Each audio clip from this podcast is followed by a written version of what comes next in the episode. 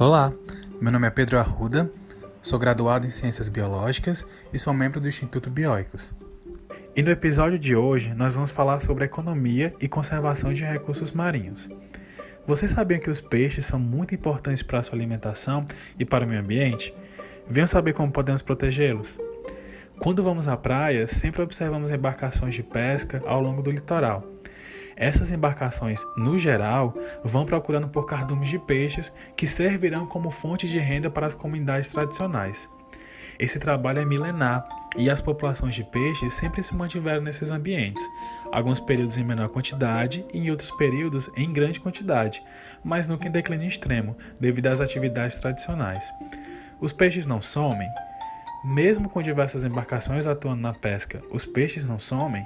Até podem, como os peixes são considerados recursos vivos, a sobrepesca, ou seja, a pesca em excesso, além de outros impactos antrópicos atuais, principalmente em períodos que os animais estão se reproduzindo, é um perigo para esses animais.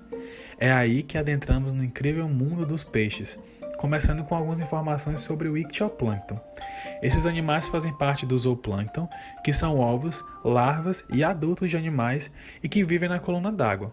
Eles podem ser classificados como holoplâncton, que passam a vida toda no zooplâncton, como copépodes e ketognatos, e o meroplâncton, que passam parte da vida no zooplâncton, como os ovos e larvas de peixes e de caranguejos.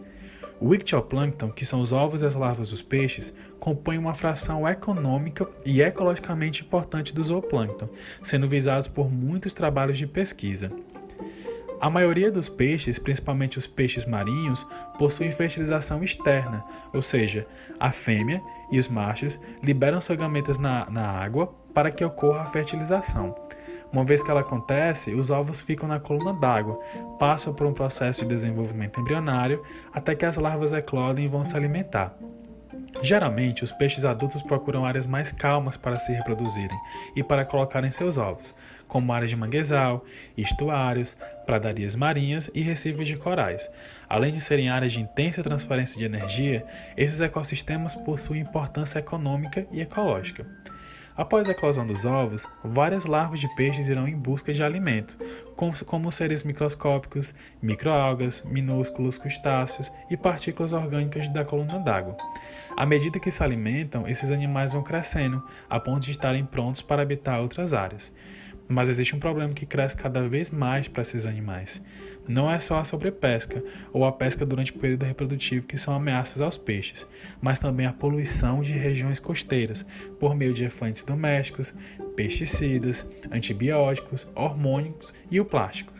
A competição com espécies exóticas, o caso do peixe-leão, que é o mais conhecido, a construção de grandes empreendimentos na costa, de aterros e dragagens, além das mudanças climáticas. Então, o que fazer para mudar isso? Existem várias formas de proteger os peixes dessas ameaças, mas uma delas está sendo colocada em prática e tem várias vantagens. Hoje se fala e se põe em prática projetos relacionados à delimitação de áreas marinhas protegidas. Essas áreas são regiões onde essas ameaças são controladas e garantem a sobrevivência de espécies. Além disso, elas possuem um plano de manejo, que é um documento técnico científico que regula a utilização dos recursos desse ecossistema de forma sustentável.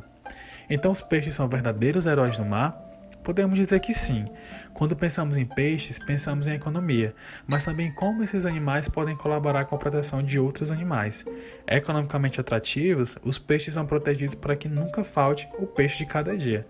Como consequência, não só eles serão protegidos, mas também áreas marinhas com uma grande diversidade de animais e de processos ecológicos importantes. Somado a isso, a pesca desenvolvida pelas comunidades tradicionais é de extrema importância cultural, além de ser uma importante maneira de subsistência desses povos. Por isso, é importante proteger essas espécies de peixes não apenas pela importância ecológica, mas também pela importância socioeconômica. Gostou desse episódio? Quer saber mais? Esse texto foi extraído de um artigo publicado na nossa revista Biologia Marinha de Divulgação Científica do Projeto Bioicos e pode ser lido e baixado gratuitamente no nosso site.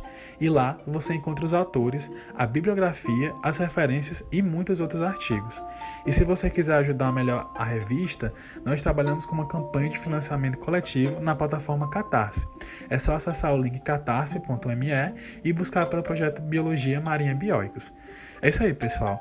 Aqui é o Pedro Arruda, sou membro do projeto Bioicos e até o próximo episódio. Gostou desse episódio e quer saber mais sobre o Instituto Bioicos? Acesse nosso site bioicos.com.br e lá você encontra sobre nossos cursos, a revista Biologia Marinha com os autores, bibliografia, referências e muito mais.